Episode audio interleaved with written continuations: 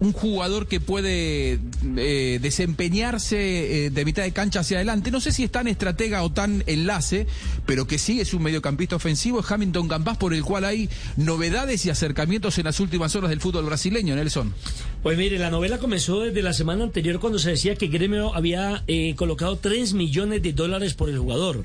Pero oficialmente nunca apareció esa propuesta, solamente hasta el día de hoy, y la propuesta no satisfizo eh, el pensamiento de los directivos del Deportes Tolima, porque fue por dos millones de pesos, eh, millones de dólares. Es decir, antes uno menos de lo que pretendía Tolima, porque Tolima está pidiendo cuatro millones de dólares.